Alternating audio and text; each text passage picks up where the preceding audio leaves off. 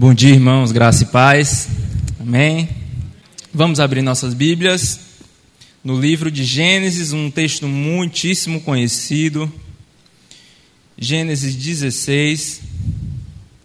E sempre que eu lembro desse texto, eu lembro de alguns. Não sei se foi bem uma série, mas que o pastor ali fez um, alguns sermões é, falando um pouco sobre Abraão e aqueles sermões foram muito impactantes e falaram comigo e, e esse texto é, traz uma mensagem e uma ideia né, que nós vamos abordar nessa manhã. E esse texto está lá em Gênesis 16, nós vamos ler os primeiros quatro versículos. Diz assim: Ora, Sarai, mulher de Abraão, de Abrão ainda, né? Não lhe dava filhos, mas tinha uma serva egípcia chamada Agar. Então, Sarai disse a Abrão: Eis que o Senhor me impediu de dar luz a filhos. Tome, pois, a minha serva. Talvez assim eu possa ter filhos por meio dela. E Abrão concordou com o plano de Sarai. Então Sarai, mulher de Abrão, tomou Agar, sua serva egípcia, e a deu por mulher a Abrão, seu marido, depois que ele já estava morando durante dez anos na terra de Canaã. Ele teve relações com Agar e ela ficou grávida. Ao saber que estava grávida, Agar começou a olhar com desprezo para a sua senhora. Meus irmãos, esse é um texto muito conhecido. E essa história, a gente precisa entender, um, lembrar um pouquinho do contexto, né? O contexto foi de uma promessa que Deus deu a Abraão: sai da tua terra, da tua parentela, para a terra que eu te mostrarei, e eu farei de ti uma grande nação. A partir dele, Deus iria é, gerar uma grande nação. E aconteceu que o tempo foi passando e os anos foram se passando e Sarai, que ainda não havia se tornado Sara posteriormente, Sarai, ela provavelmente o que tudo indica é que ela já estava entrando na menopausa, ela já não tinha mais condições humanas de ter filho e ela tinha aproximadamente ali 75 anos. Então ela resolveu dar um jeito. E aí eu, é justamente essa perspectiva que eu quero que nós possamos pensar nessa manhã. E o título dessa mensagem é Já que Deus está demorando. Já que Deus está demorando, Sarai foi tomar uma iniciativa. Ela foi fazer algo já que Deus estava demorando. E, humanamente falando, é claro, ela já não tinha mais condições. Provavelmente o que os estudiosos, teólogos tratam que ela já estava na menopausa, não tem condições de ter filho. Já não tinha mais essas questões hormonais que a mulher precisa ter para gerar uma vida. Então, ela fez uma coisa muito normal para a época que era usar da sua escrava, era, era sua serva, para gerar um filho para ela. E legalmente, naquela época, ela seria mãe daquele filho. Ela seria mãe daquele filho, porque, segundo as leis que regiam aquela época, aquela região, quando uma serva, uma, uma mãe, uma senhora que não poderia dar filhos, oferecesse a sua serva para deitar-se com o seu esposo, o filho seria legalmente de Sarai. Então, pensando na perspectiva dela, ela não fez nada de errado quando ela pensou assim: já que Deus está demorando, deixa eu dar um jeito aqui e fazer uma solução e trazer uma solução. Só que essa solução, todo, todo mundo conhece, gerou problemas e a primeira coisa que aconteceu foi logo quando Sarai é, percebeu que Agar estava tendo um olhar diferente para ela. Agar estava menosprezando Sara. E dali vários outros conflitos familiares e desdobramentos e desdobramentos e consequências que nós vivemos até os dias de hoje. Porque os conflitos, segundo historicamente nós vemos, entre a Palestina e Israel, o povo ali descendente de é, Isaac e de Ismael. Ismael, o povo representado pelo povo palestino, e Ismael ali representado pelo povo judeu. A consequência de Sarai aqui foi se desdobrando, desdobrando e desdobrando, e nós vivemos essa consequência até hoje. Mas vamos pensar na nossa perspectiva, na nossa realidade. É verdade que as nossas atitudes, e nós cremos na lei da semeadura, né? Da colheita, nós plantamos e colhemos o resultado das coisas. Então, já que Deus está demorando, e eu não sei qual é a demora que Deus tem tido na sua vida. Pode ser que a demora que Deus está, na sua perspectiva, no seu tempo, demorando, é na constituição de uma família. Deus está demorando, você ainda está solteiro, você ainda está solteira. Deus está demorando para você conseguir um casamento. Ou você que é casado, você está esperando um filho e você ainda não consegue. Você que é jovem, você está tentando ingressar na faculdade, não consegue. Você que é um trabalhador está desempregado. Tenta um trabalho, mas não consegue. Porque o tempo ainda não foi oportuno ao Senhor. Não aprove ao Senhor realizar todas essas coisas e tantas outras que eu poderia citar aqui. E talvez você já imaginou qual é a espera que você tem vivenciado desse tempo. Qual é a espera que tem talvez lhe tirado a paz, talvez te dado um, um certo incômodo quando você acorda, você já lembra disso e aquilo está tirando um pouco da sua paz. Mas eu quero nos trazer a memória, trazer a memória de algumas verdades bíblicas, para que nós não façamos como o exemplo de Sarai. Que a gente não possa pensar, já que Deus está demorando, eu vou dar o meu jeito. Já que Deus está demorando, eu farei alguma coisa. E aí eu elenquei aqui algumas informações, algumas mentiras, algumas coisas que vêm à nossa mente. Pode passar, Brenda? E essas verdades são algumas coisas que nós pensamos. Primeiro, Deus está demorando, normal. A primeira coisa que a gente fala, quando a gente está no processo de espera por algo, quando a gente está no processo de esperar, muita gente está esperando quando acabar esse uso de máscaras. Muita gente está esperando que a gente volte à normalidade. Existem tantos tipos de espera que nós vivenciamos na nossa vida. Tem gente que está doido para acabar a faculdade, mas ainda não conseguiu, porque a faculdade entrou em greve e está uma complicação. Os meninos querem estudar e ou não, muitos também não querem. É, e aí cada um vai colher o que, que, que vive, né? Mas a escola não volta e toda essa essa expectativa, esse tempo de espera que nós estamos vivendo. E aí as verdades, essas mentiras e coisas que vêm à nossa mente, Deus está demorando. Se Deus está demorando, eu vou ter que dar o meu jeito. Deus não lembra mais de mim, muitos falam. Deus não lembra mais de mim. Deus já se esqueceu daquilo que ele porventura veio a falar comigo. Deus já se esqueceu. Sarai talvez pensou, Deus esqueceu daquilo que ele prometeu a gente quando a gente saiu da nossa terra. Outra, não está bom quanto eu gostaria. Tem gente que fala assim: não está bom o suficiente. O que Deus está me proporcionando não está bom. O, que, o quanto eu gostaria. Eu queria que fosse mais, eu queria ter mais dinheiro, eu queria ter mais saúde, eu queria ter tantas outras coisas. Então, eu vou dar o meu jeito eu vou fazer alguma coisa para intervir, porque já que Deus está demorando a cumprir, já que Deus não está fazendo do meu jeito, eu vou fazer. E última, dentre tantas outras. E você talvez pensou em alguma desculpa que você mesmo já deu a você próprio, né?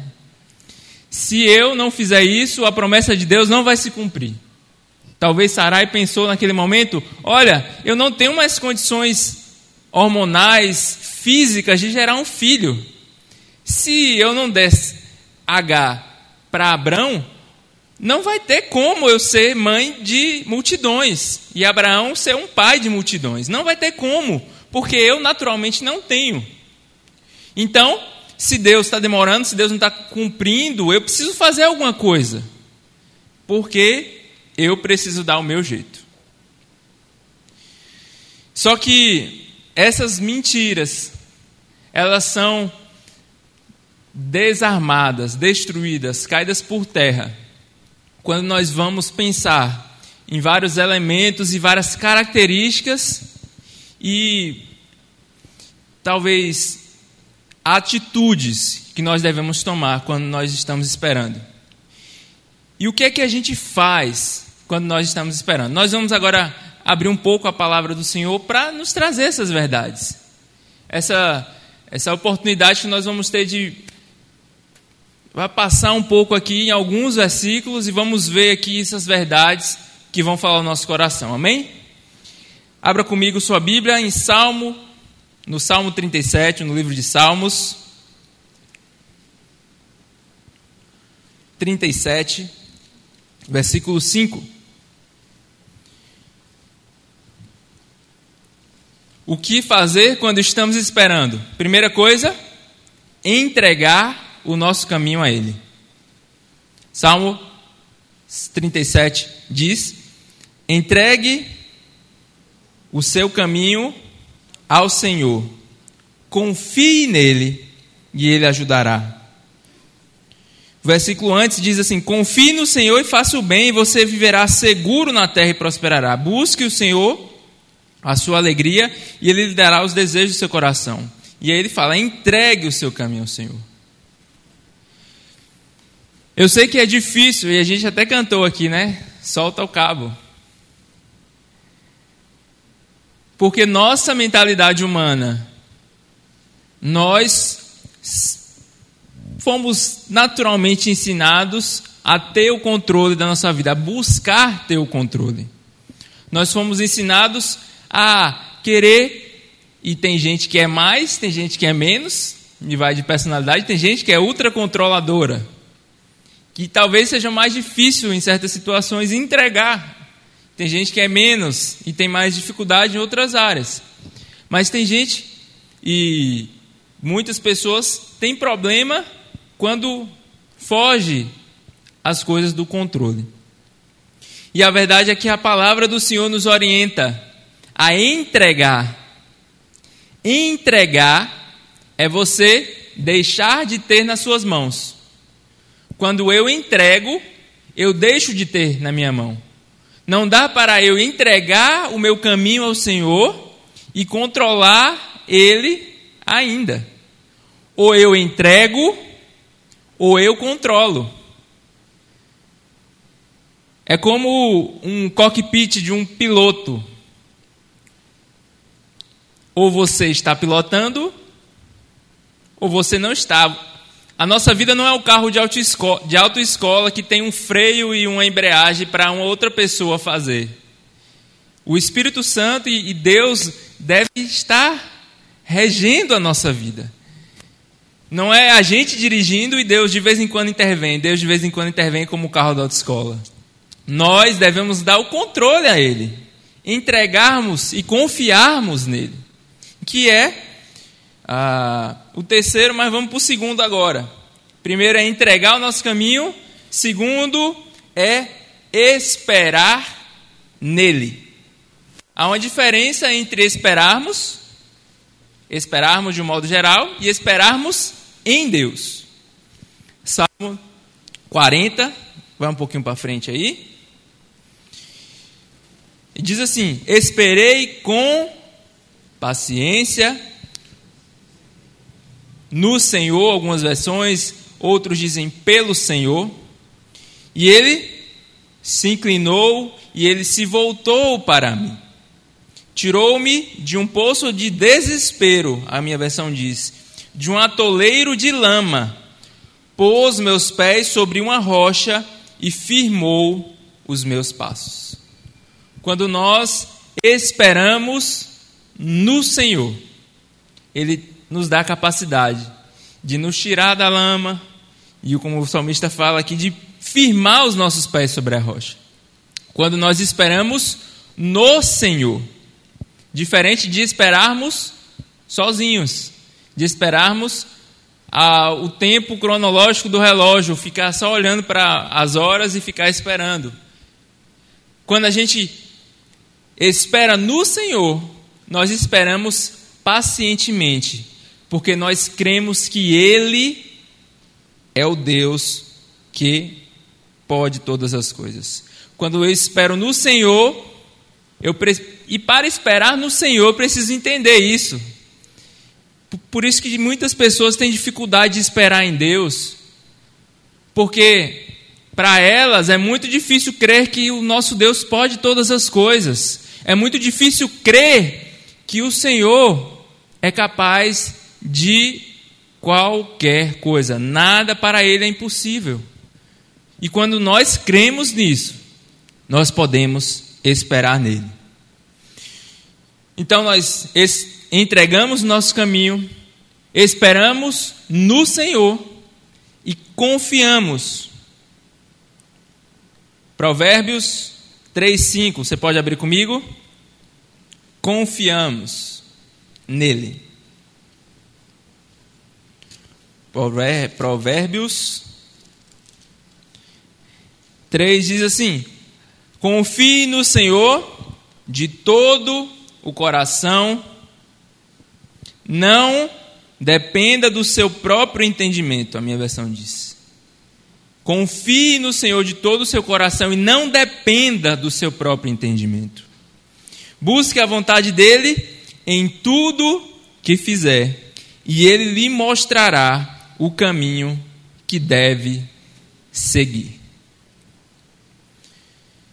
Entregamos, esperamos e confiamos que esse Deus, ele não perdeu o controle, ele continua cuidando de nós, ele continua atento às nossas necessidades, ele continua atento às nossas dores, às nossas lutas. E por fim desse tópico, nós devemos nos apegar à Sua palavra. Colossenses 3,16, você pode abrir comigo.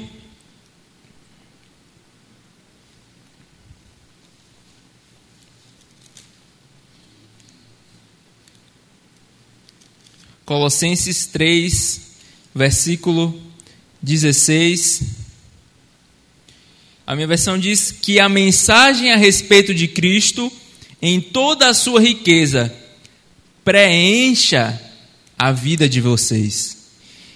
Ensinem e aconselhem uns aos outros com toda a sabedoria. Cantem a Deus salmos e hinos e cânticos espirituais com o coração agradecido. Nós entregamos, esperamos, confiamos e nos apegamos à Sua palavra nós devemos nos apegar à palavra de Deus. Você pode abrir comigo em Hebreus 2:1.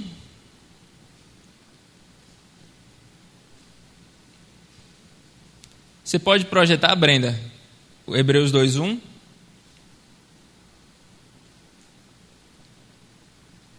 Por esta razão importa que nos apeguemos com mais firmeza a verdades ouvidas, para que delas jamais nos desviemos. Nós devemos. E quais são essas verdades que são ouvidas que o autor de Hebreus está falando? A respeito de Jesus Cristo, a respeito da Sua palavra. É essa, é esse se apegar à palavra de Deus e às verdades que ela diz a nosso respeito, de quão maravilhoso é o nosso Deus, que nós devemos nos apegar. Porque quando vem a dúvida, quando vem a inquietação, quando vem o desespero, muitas vezes, nós lembramos da Sua palavra. Porque a Sua palavra é a única que não falha. Porque pode o homem vir e falar uma coisa para você em nome de Deus e não ser. Podem vir pensamentos a seu respeito que não são de Deus e não são verdade. Pode ser cantado e ser uma verdade linda com uma música. Se não for baseado na palavra de Deus, pode ser que esteja errado. Porque o único meio e a única forma de encontrarmos a verdade plena, pura, é através da palavra de Deus. Então, nós devemos nos apegar a algumas certezas. Essas certezas, e nós vamos finalizar a nossa reflexão dessa manhã. Nós devemos nos apegar a algumas certezas. E é bem verdade que muitas vezes nós queremos fazer e agir como se fôssemos Deus para controlar a nossa vida, e muitas vezes nós queremos é, diminuir ou aumentar é, a nossa função. Só que Deus, Ele já nos falou algumas verdades. A primeira delas, e só passando, é que lá no Sermão do Monte ele fala que nós devemos buscar em primeiro lugar o reino de Deus. E todas as outras coisas vos serão acrescentadas. Todas as outras coisas que nós desejamos, ansiamos, sonhamos, imaginamos, esperamos por elas, serão acrescentadas se nós buscarmos em primeiro lugar esse reino e nos apegarmos a certezas que estão na palavra de Deus. Primeiro, Deus não é homem para mentir. Abra comigo sua Bíblia em Números 23, 19. Nós vamos ver essa palavra. Números 23,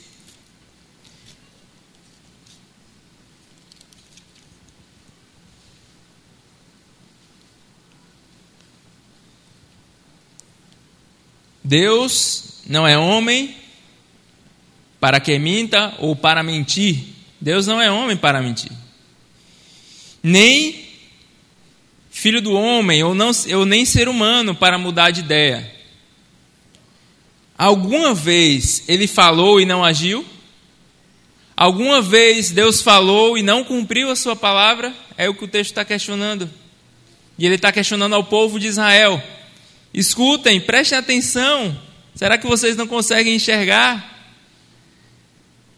Será que alguma vez Deus deu uma palavra e não foi cumprida?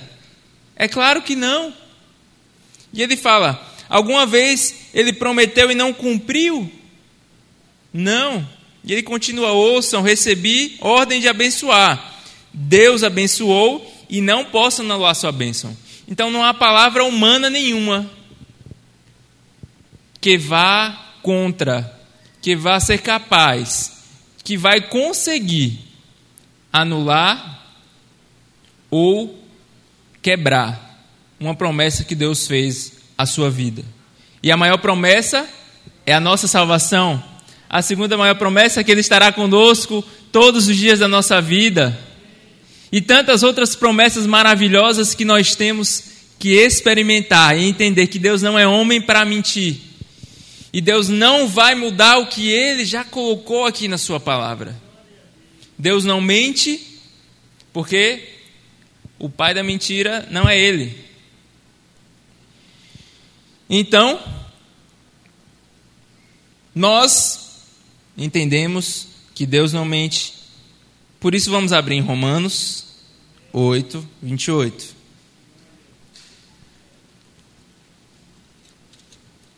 Diz assim: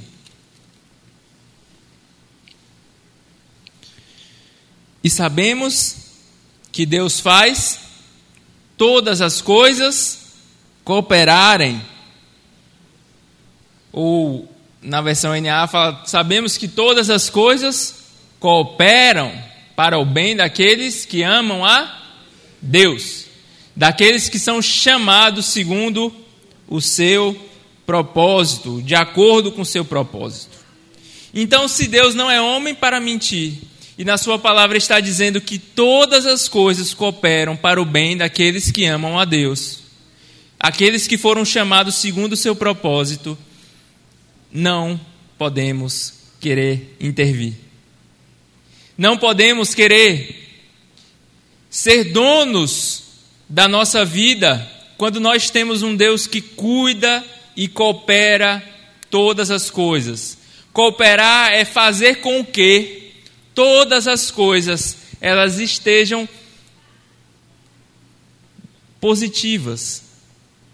Cooperam para que todas as coisas Vou falar de novo. Deus faz que todas as coisas cooperem para o bem. Então, Deus faz com que as coisas que estão ao nosso redor estejam para o nosso bem.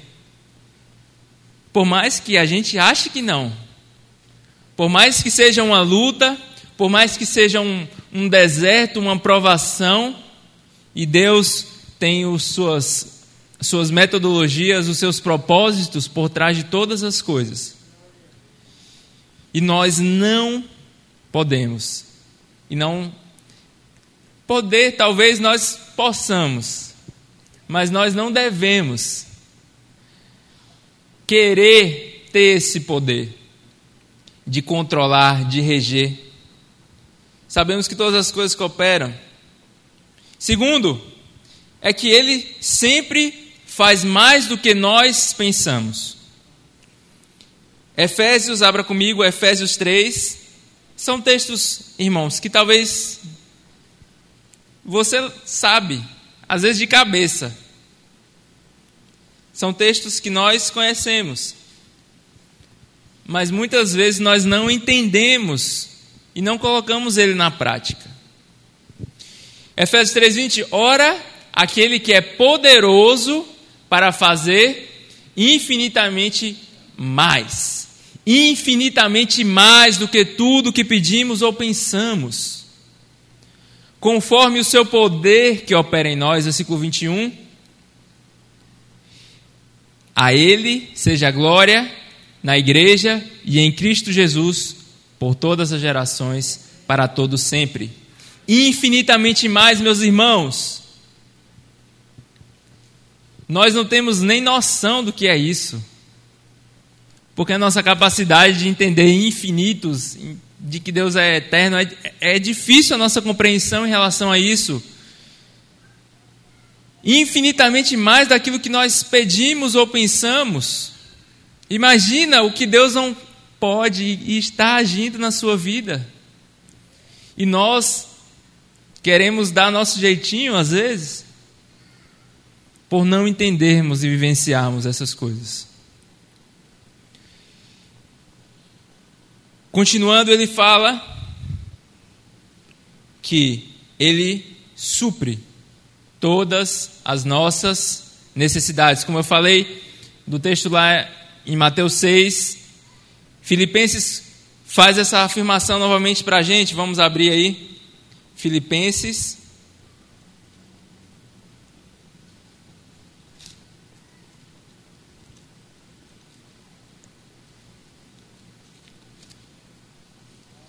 Quatro, versículo 19 diz: Paulo aqui já está encerrando a carta, está no, nos finalmente, e ele fala: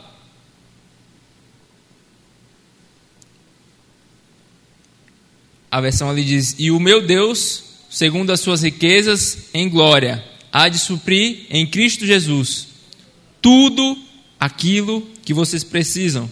A minha versão diz: E esse momento, Deus que cuida de mim, o mesmo Deus que cuida de Paulo, ele, e ele está falando àquela igreja, está falando a nós nessa manhã, é o mesmo Deus que lhe suprirá todas as necessidades por meio das gloriosas riquezas que nos foram dadas por Cristo Jesus.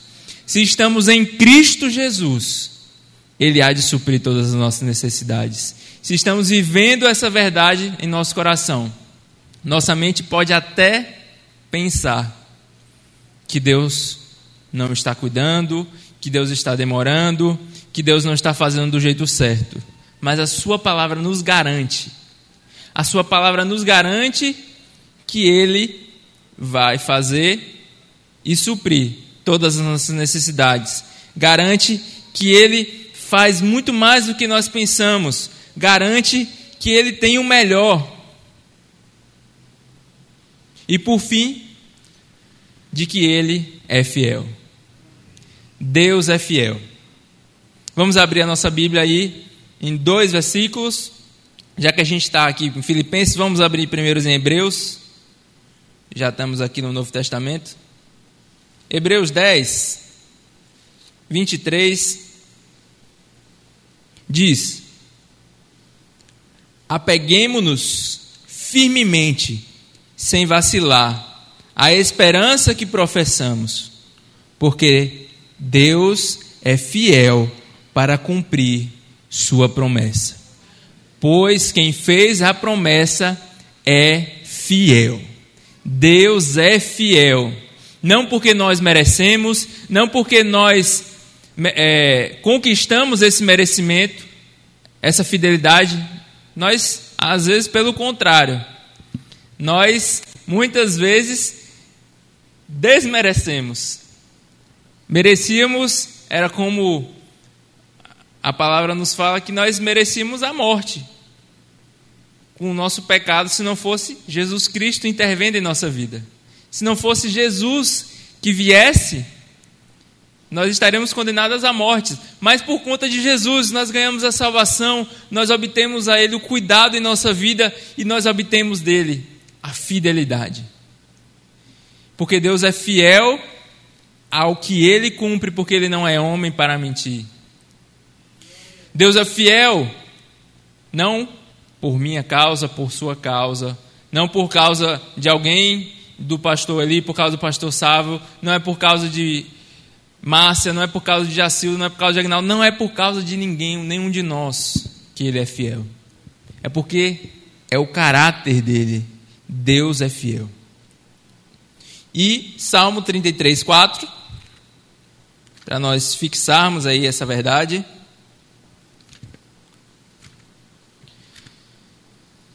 Trinta e três, quatro diz pois a palavra do Senhor é verdadeira e podemos confiar em tudo que ele faz. Pois a palavra do Senhor é verdadeira, ele é fiel, fiel em tudo que faz. Se Deus está agindo, e eu creio que Deus está agindo em nosso meio, Deus está agindo na sua vida, cooperando, trazendo a luz dele, trazendo a palavra dele, ele vai ser fiel a você. Ele vai ser fiel a mim, porque a sua palavra nos garante. Porque ele é fiel em tudo que faz. Ele é fiel em tudo que faz. Não é fiel só quando está fazendo determinadas coisas. Ele não é fiel quando está tratando de só alguns assuntos. Ele é fiel em tudo que faz. Então, meus irmãos, resta a nós a difícil, talvez, ou fácil, talvez, depende muito da nossa individualidade, nós descansarmos no Senhor, nós confiarmos nele, nós esperarmos nele, porque ele não é homem para mentir e porque Ele é um Deus fiel. Que a gente possa aprender com esse exemplo de Sarai, que virou Sara. E que a gente não tente dar nossos jeitinhos para que Deus faça a nossa vontade. Que a gente não pense que já que Deus está demorando, eu vou fazer do meu jeito. E eu quero trazer três perguntas para você refletir. Primeiro é como eu tenho agido e reagido aos momentos de espera. Como você tem reagido? Talvez você não esteja no momento de espera agora em uma coisa específica sua. Não sei. Você conhece e o Senhor conhece o seu coração. Mas como você tem reagido? Às vezes, nos pequenos exemplos da nossa vida cotidiana de espera, revela um pouco. Segundo, tem confiado plenamente na palavra de Deus é para você pensar, é para eu pensar, refletir. Será que nós temos experimentado aquilo que a gente falou aqui? De confiança em Deus? E você tem meditado na palavra enquanto espera? É a última pergunta. Você tem meditado? Quando você está esperando, você tem se apegado às verdades da palavra de Deus? Ou você tem se apegado àquilo que os outros falam, ou aquilo que você tem na sua mente, ou aquilo que livros, autoajuda, tantas coisas que podem vir a falar para você o que deve fazer ou não. Enquanto nós esperamos, nós devemos meditar na palavra de Deus. E por fim, fim mesmo, não é conversa de, de pregador mais, para nós colocarmos em prática cinco atitudes práticas que nós podemos colocar enquanto esperamos. Primeira, medite sobre a fidelidade de Deus e aquilo que nós, esses versículos que nós vemos. Busque outros. Existem tantas outras verdades a respeito de Deus e a respeito daquilo que Ele quer para a nossa vida. Segundo, vivam a vida com disciplinas espirituais. Nós da juventude está, estávamos, encerramos ontem, uma série de disciplinas espirituais estudamos sobre solitude, meditação. Ontem o pastor Sávio encerrou é, de uma forma maravilhosa, falando sobre celebração, sobre ser grato por aquilo que Deus é. E nós precisamos viver essas disciplinas. Né? A oração básica, a leitura da palavra, o jejum, essas coisas vão nos ajudar enquanto nós esperamos. Terceiro, exercite a fé. Nós estamos nos pequenos grupos. Eu não sei o seu, mas o meu já está nessa série, já está na segunda série, falando sobre fé inabalável. Busque vivenciar isso na sua vida. Quarto, não se desespere. Quando vem, a, o, às vezes vem, né?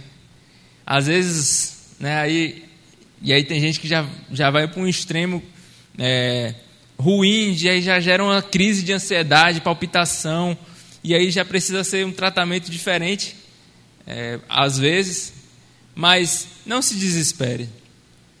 Confie e entregue as suas ansiedades, as suas esperas, os seus medos nas mãos do Senhor. E por fim, uma dica, uma sugestão: compartilhe suas lutas e sonhos com o servo de Deus que confia. Talvez com seu líder de pequeno grupo, talvez com um amigo que já tenha um tempo de fé maior que você, talvez com o pastor Sávio, talvez com o pastor Eli, talvez com alguém que você confie. Compartilhe, porque falar ajuda. E uma palavra de gente serva de Deus, verdadeira, vai ajudar muito para você vencer e experimentar esses momentos de angústia se transformar em momentos de comunhão com o Senhor para que nós possamos vivenciar esses momentos de luta de dificuldade, usufruindo da presença do nosso Deus, que é um Deus que nos acolhe, que nos guarda, que nos faz bem. Amém?